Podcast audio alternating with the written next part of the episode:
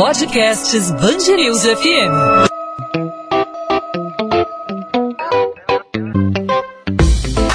Dois às 20, com Maurício Bastos e Luana Bernardes.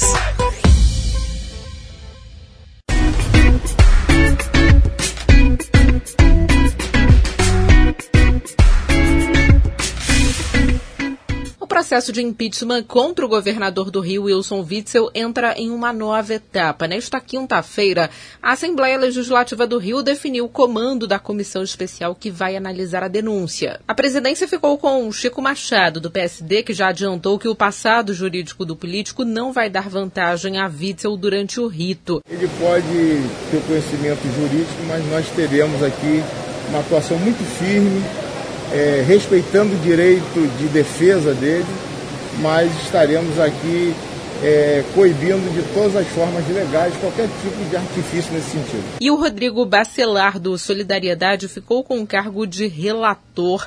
E apesar de manter aí uma boa relação com o presidente da Alerj, André Siciliano, ele não acredita que isso possa atrapalhar o processo. Se ficar comprovado um ato sequer, infelizmente a gente tem que agir conforme manda a lei, mas também se não restar, a gente tem que ser responsável e fazer o melhor trabalho técnico, respeitando a defesa do governador para ao final fazer um julgamento justo. E hoje no podcast 2 às 20, nós vamos entender como que vai funcionar o processo de impeachment contra o governador do Rio, Wilson Witzel. Para isso, eu converso com o especialista em direito constitucional, Paulo Nasser. Paulo, obrigada pela participação no podcast 2 às 20, tudo bem? Tudo bom, prazer imenso estar participando, Ana.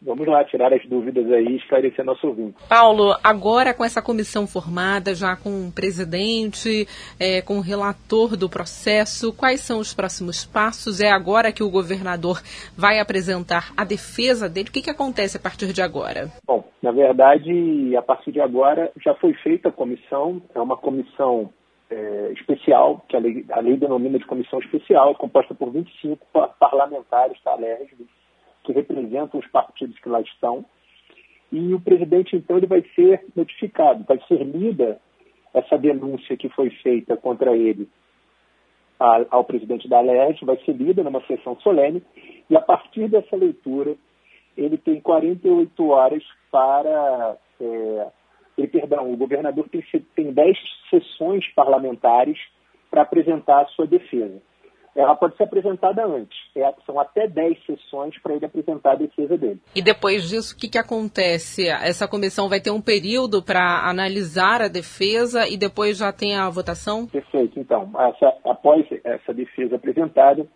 a comissão, essa comissão é, especial, ela tem até cinco sessões. As sessões, Luana, são reuniões parlamentares, aquelas que acontecem ali no plenário da casa ele terá até cinco sessões para, a comissão terá até cinco sessões para elaborar um parecer.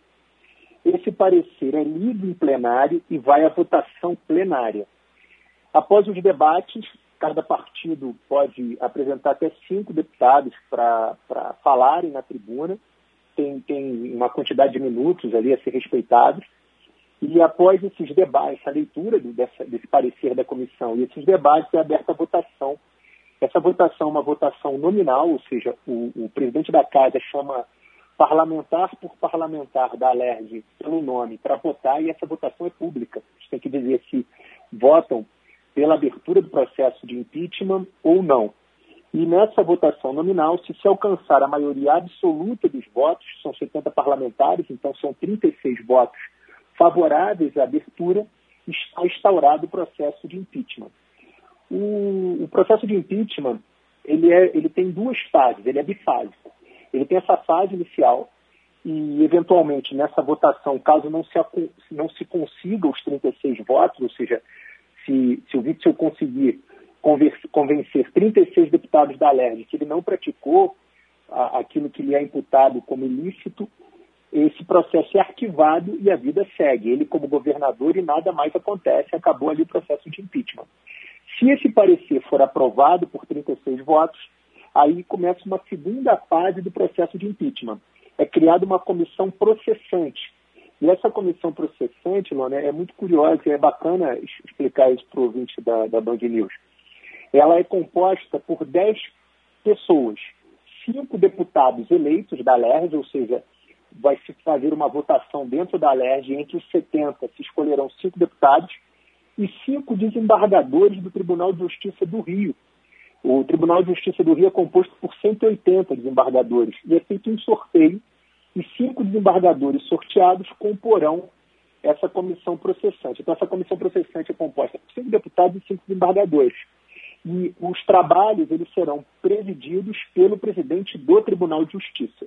Então, além desses dez é, componentes, ainda o presidente do Tribunal de Justiça presidirá a sessão dentro da ALERJ que vai julgar o, o processo, que vai julgar o governador. Esse, essa votação, ela alcançando a maioria de votos, favoravelmente ao pedido de impeachment, o, o governador é afastado, perde o cargo e não é mais governador do Rio. E aí, no caso, quem assume é o vice, né? Sim, aí nesse caso é, é, é declarada a vacância do cargo de governador e o vice-governador então sucede a vaga. O vice-governador é nomeado governador do Rio e ele seguirá no governo do estado e vice, o, vice, o cargo de vice-governador seguirá vago até o final do mandato. A gente pode perceber algumas diferenças aí entre o processo de impeachment no Estado e um processo de impeachment em termos de governo federal, em termos de União? Ah, sim. Na verdade, o impeachment do presidente da República, ele também é bifásico. Mas, diferentemente do que acontece no plano estadual, o Parlamento Federal, o Congresso Nacional, é composto por duas casas, a Câmara e o Senado é muito semelhante à parte inicial do processo que acontece na Câmara.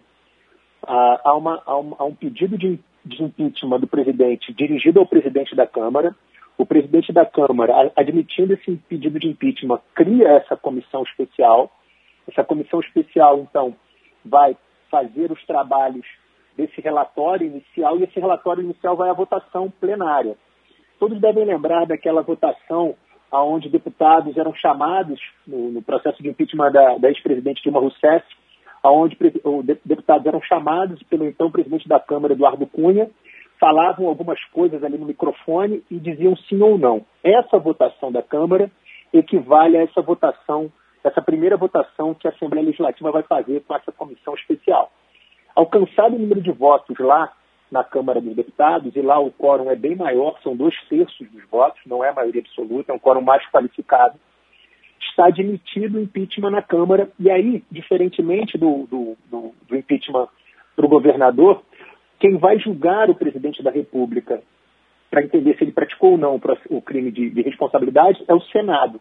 E aí o Senado admite esse processo, também faz o relatório depois da defesa, e aí sim é a votação final lá, que também é feita por dois terços dos votos. Então, uma diferença é, justamente porque no Parlamento Federal você tem duas casas e no Parlamento Estadual é unicameral, você só tem a Assembleia Legislativa do Estado votando. Nós estamos conversando com o Paulo Nasser, que é especialista em direito constitucional e está tirando aí as dúvidas dos ouvintes sobre o processo de impeachment contra o governador Wilson Witzel, o passo a passo aí desse procedimento. Paulo, é, na sua análise, o governador está numa situação delicada porque nos bastidores muitos acreditam aí no impedimento do político. O que, na verdade, a gente consegue perceber desse processo é que aconteceu uma coisa inédita, na verdade, no processo de impeachment do Witzel.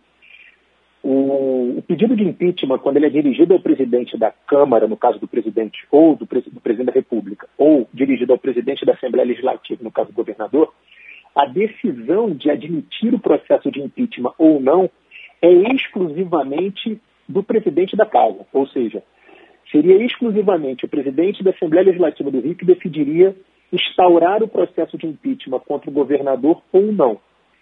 O que, que o presidente da, da Assembleia Legislativa fez? Ele reuniu o plenário e submeteu esse, essa admissão do pedido de impeachment à votação, ou seja, ele sozinho poderia admitir, mas ele quis submeter à votação plenária. E por 69 votos, quase que de forma unânime, são 70, o pedido foi admitido pela, pela Assembleia Legislativa do Rio. Ou seja, é, é, é, no parlamento, né, acredito nome que você que acompanha aí, é, noticiários políticos deve ter isso bem claro, a unanimidade é impossível praticamente, né? E ter essa votação avassaladora que veio simplesmente para legitimar a abertura do processo de impeachment contra o Witzel com 69 votos, é uma indicação que as coisas não estão muito fáceis para o governador nessa defesa dele, não. É verdade. E para o estado do Rio, nessa situação toda, o estado do Rio sempre passa por várias, é, vários períodos né, conturbados. Tivemos vários ex-governadores presos. O ex-governador do Rio, Sérgio Cabral, já está condenado a mais de 280 anos de prisão, quase 300 anos de prisão. Como que você avalia um processo de impeachment agora, um governador impedido diante de todos esses casos que já aconteceram aqui no Estado? Bom, é, na verdade, a gente vive um momento difícil, acho que da política nacional. Né? A gente vive momentos turbulentos aí, politicamente falando, em todas as esferas do poder do Rio de Janeiro, especificamente.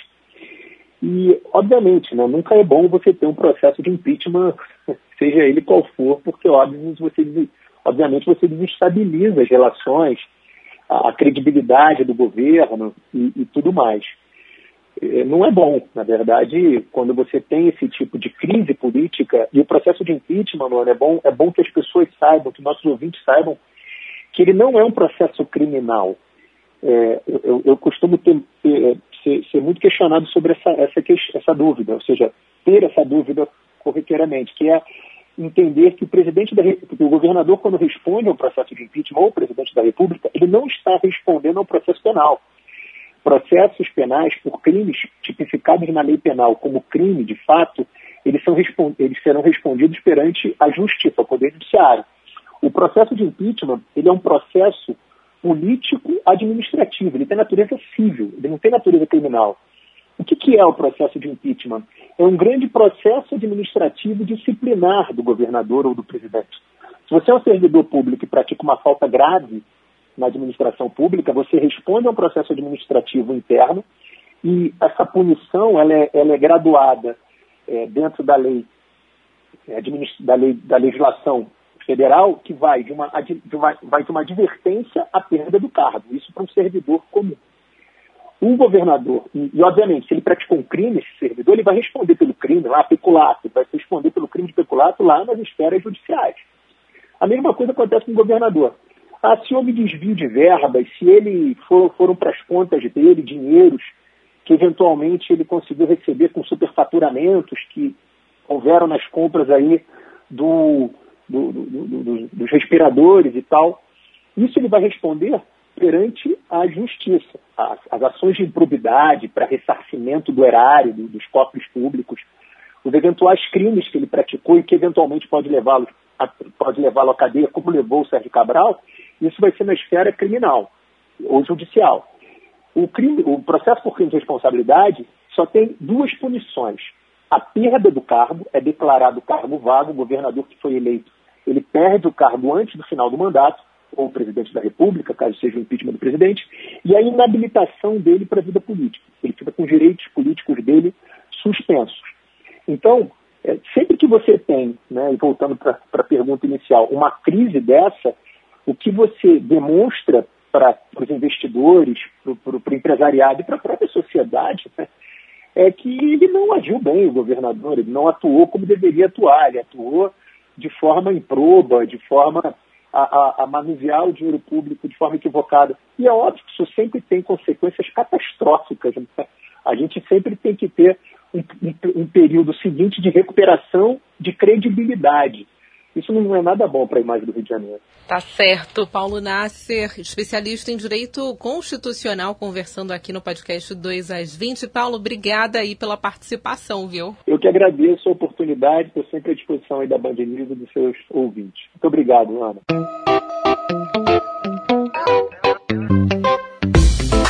Dois às 20, com Maurício Bastos e Luana Bernardes.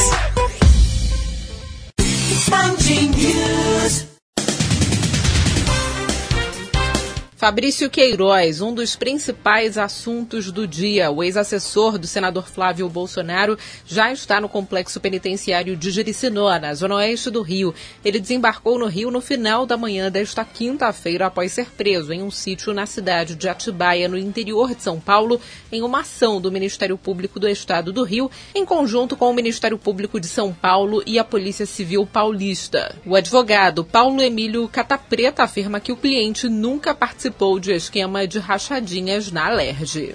O disparo que atingiu e matou o menino Enzo, de 4 anos, foi proposital. É o que aponta o laudo da Polícia Civil divulgado nesta quinta-feira. A criança morreu durante a própria festa de aniversário em Magé, na Baixada Fluminense, no dia 7 de junho. O inquérito desmente a versão apresentada pelo ex-soldado do Exército Pedro Vinícius de Souza, autor do disparo. Em depoimento, ele afirmou que o tiro foi acidental. Segundo o exame cadavérico, projétil atingiu o lado direito do tórax do menino e saiu na região lombar, causando feridas no pulmão, no fígado e no rim direito. Como a camiseta usada por Enzo não tem marcas de queimaduras e nem pólvora, a perícia concluiu que o disparo foi efetuado à distância e quatro funcionários da Polícia Federal foram condenados pela Justiça por improbidade administrativa após participação em esquema de emissão de passaportes. Cerca de 490 reais eram cobrados aos clientes, sendo 300 reais pagos como propina aos funcionários. Segundo o MPF, que moveu a ação civil pública, os despachantes identificados ofereciam rápida expedição de passaportes,